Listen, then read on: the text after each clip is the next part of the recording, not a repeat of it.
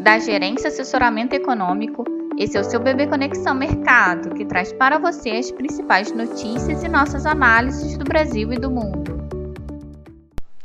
Terça-feira, 8 de fevereiro de 2022. Eu sou Eli Francis e vou dar um panorama sobre os principais mercados.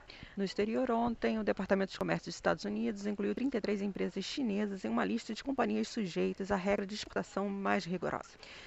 Os Estados Unidos também divulgaram a aprovação de contratos sobre mísseis com Taiwan. A China, que considera Taiwan parte indissociável de seu território, pediu que os Estados Unidos revoguem o acordo e interrompam quaisquer interações militares com a ilha.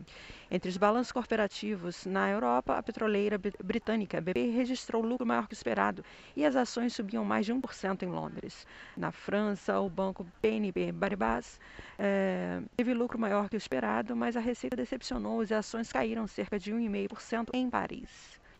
Sobre a Ucrânia, após o encontro entre os presidentes da Rússia e da França, Putin disse que as negociações com Macron foram substantivas e úteis e que as ideias do francês sobre segurança eram realistas. Macron, por sua vez, disse ter encontrado pontos de convergência com o russo sobre a crise na Ucrânia, embora diferenças permaneçam.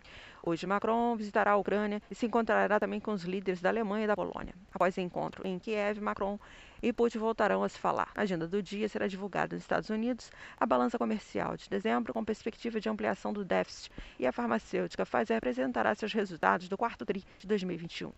Em mais um dia de agenda sem indicadores e eventos de destaque, mercados operam em viés de alta enquanto aguardam pelo indicador de inflação, o CPI, nos Estados Unidos, a ser divulgado na quinta-feira. Encontro de Putin e Macron alivia tensões geopolíticas relativas à Ucrânia e novas ofensivas dos Estados Unidos relacionadas à China ficaram em segundo plano. Com a agenda esvaziada, ativos devem seguir indicadores técnicos com perspectiva de alta para a taxa dos treasuries, o dólar ante a maioria das moedas e bolsas majoritariamente subindo. No Brasil, o Congresso deve analisar hoje vetos da privatização da Eletrobras, lei de diretrizes orçamentárias, orçamento e outros que ainda carecem de acordos entre líderes e governo. Segundo o noticiário, a PEC dos combustíveis no Senado abre caminho para o governo gastar em 2022 até 17,7 bilhões fora das regras fiscais. Caso o texto seja aprovado, os recursos devem bancar medidas como a criação de um auxílio diesel para caminhoneiros, um subsídio para as tarifas de ônibus urbanos e ampliação do Vale Gás. Guedes comentou ser a favor da redução do IPI e de zerar os impostos sobre o diesel, mas contra as propostas mais amplas que tramitam na Câmara e no Senado.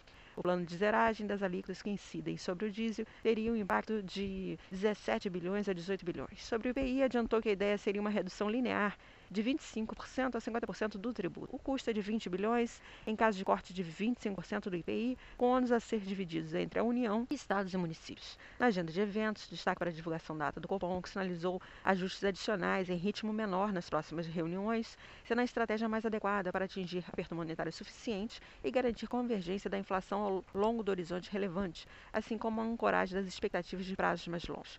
Contudo, apontou que a incerteza particularmente elevada sobre os preços de importantes ativos e commodities, assim como o estágio do ciclo, fez o comitê considerar como mais adequado, neste momento, não sinalizar a magnitude dos seus próximos ajustes, ganhando assim graus de liberdade na condução da política monetária. O IPCS da primeira quadricemana de fevereiro subiu 0,49%, ficando no mesmo patamar do fechamento de janeiro. O Tesouro realiza leilões de NTNB e LFT e a temporada de balanços corporativos traz o Bradesco e a XP após o fechamento. Os ativos locais devem continuar sensíveis ao exterior, com os investidores no aguardo pela divulgação do CPI nos Estados Unidos, no intuito de calibrar o debate sobre ajuste monetário. No fronte interno, os agentes seguem monitorando as discussões em torno de diversos focos de risco fiscal, como a questão dos combustíveis e o reajuste dos servidores públicos, que envolve as contas de estados e municípios. A ata do Copom trouxe um discurso mais firme, indicando a possibilidade de um ciclo de aperto mais longo do que o esperado por parte dos agentes de mercado. Sim, sem grandes novidades no cenário, esperamos um viés de cautela para os negócios locais diante dos desafios presentes na esfera política, fiscal e monetária doméstica, somada à complexidade do quadro externo. Por fim, o teor da área do Copom deve produzir ajustes finos nos ativos. Esperamos com isso dólar em alta, juros em alta e Ibovespa em queda. Um bom dia a todos e bons negócios. Por fim, lembramos que essas informações refletem somente expectativas e por isso a instituição não se responsabiliza por eventuais perdas financeiras.